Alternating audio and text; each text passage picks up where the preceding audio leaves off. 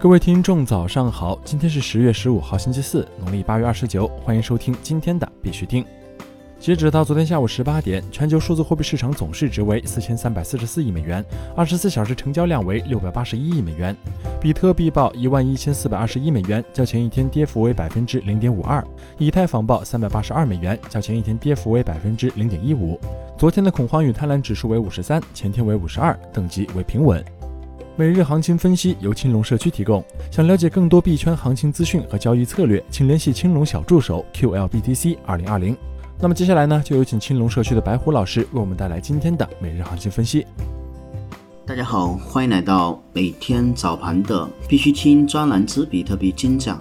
今天是二零二零年十月十五号，我是你们的老朋友，来自青龙社区的白虎老师。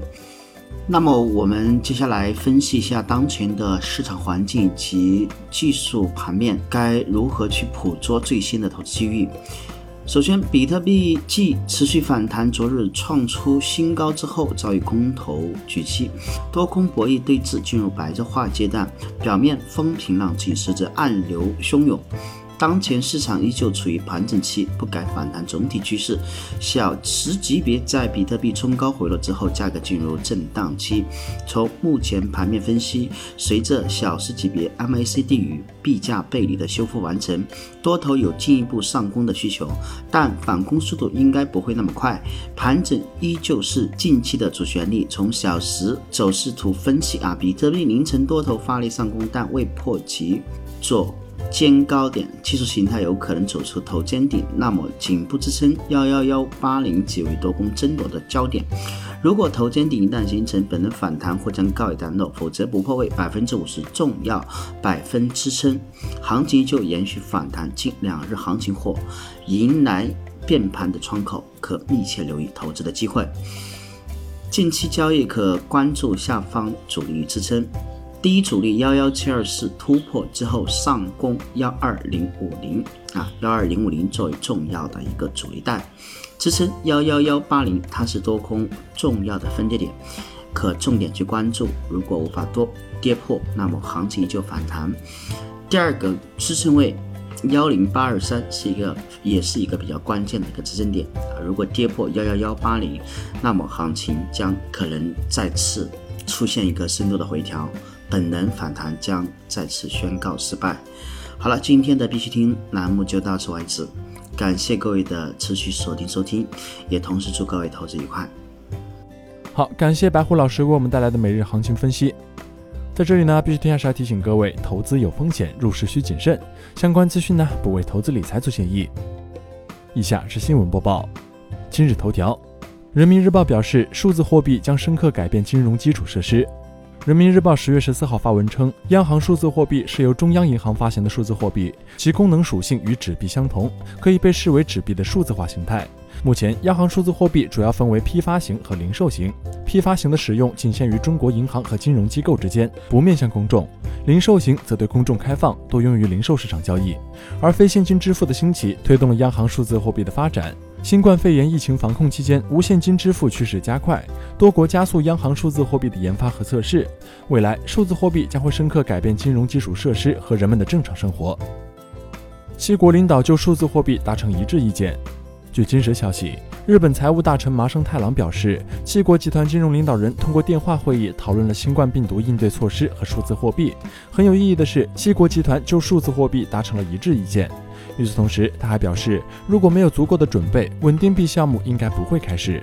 央行的数字硬币需要透明度和法治。此外，日本央行行长黑田东彦表示，已经提交了央行关于数字货币的报告。日本央行目前还没有发行中央银行数字货币的计划，而七国集团联合声明为央行数字货币展示了三个关键要素。国内新闻：数字人民币引海外社区热评。巴比特讯，昨天巴比特在推特 @bitcoinchina 上传的用央行数字货币在便利店购买饮料的视频，观看量已超八千次。海外社区就数字人民币展开了激烈的讨论。有网友指出，美国应该适应中国的速度，一个是阻碍区块链创新的国家，另一个则全面拥抱区块链。希望这种情况能够尽快改变。甚至有网友在推特直接喊话美联储和美国财政部长，希望其在央行数字货币的研发上赶上中国的脚步。中国社会科学网表示，我国央行数字货币具有现实层面紧迫性。中国社会科学网今日刊登文章《中央银行数字货币研究初探》。文章表示，各国的宏观经济结构、央行数字货币设计方案不尽相同，我国难以直接借鉴其他国家的研究结论。我国的央行数字货币将如何影响金融体系？其金融收益与金融成本应如何度量？结合我国国情与我国的设计方案来分析上述问题，不仅具有理论层面的重要性，还具有现实层面的紧迫性。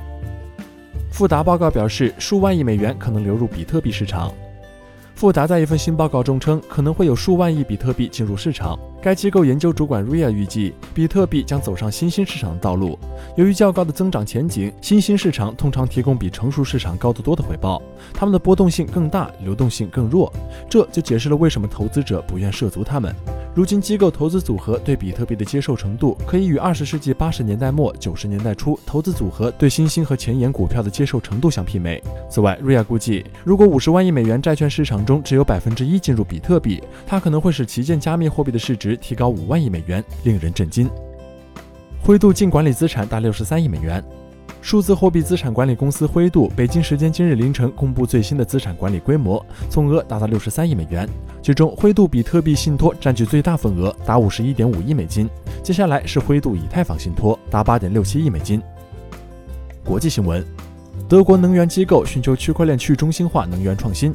据 Coin Telegraph 消息，德国负责能源创新的主要政府组织德国能源署希望将其能源生态系统放到一个去中心化的数据库中。DENA 已经选择了二十多个行业参与者合作设计并建立一个全国分布式能源资源的数字注册表。该项目将使德国的能源资产能够通过去中心化的身份分类账进行自动注册。DENA 与众多区块链和加密公司联合，本质上是想通过将必要的组件储存在一个去中心化的数据库中，来实现该国能源系统的数字化。澳大利亚央行官员表示，目前还没有必要发行自己的 CBDC。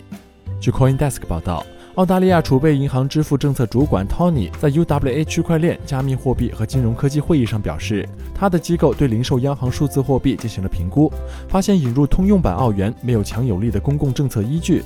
他表示，尽管在交易中使用现金的情况正在减少，但现金仍在被广泛使用，并且被视为一种支付的手段。超四十家意大利银行使用 Spunta 私有区块链支付网网络。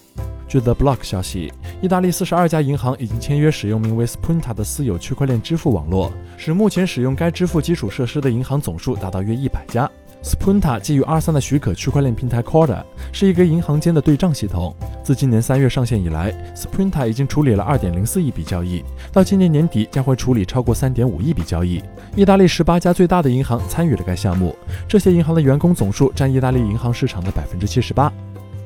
有统计称，15家上市公司或公开交易产品共投资超过60万枚比特币。根据 Bitcoin Treasuries ORG 最新数据显示，截至目前共有十五家上市公司或公开交易产品持有比特币，相比于此前提到的十一家公司或交易产品，增加了四家，分别为比特币交易所交易产品 ETP BTC 一交易所交易产品主要发行商二十一 Shares。德国区块链服务提供商 Advances Blockchain AG、澳大利亚证券交易所上市公司 DictoX 分别持有五千二百一十五、两千九百八十九、二百五十四、二百一十五枚比特币。这十五家上市公司或公开交易产品共持有六十万一千四百七十九枚比特币。好了，今天的必须听新闻播报就到这里。更多区块链资讯呢，请关注我们的微信公众号 b i x u t i n g 下划线，也就是必须听的拼音加上一个下划线。喜欢的呢，点赞收藏，再分享给身边的小伙伴哦。最后呢，感谢各位听众的支持，祝大家度过美好的一天，我们下周再见。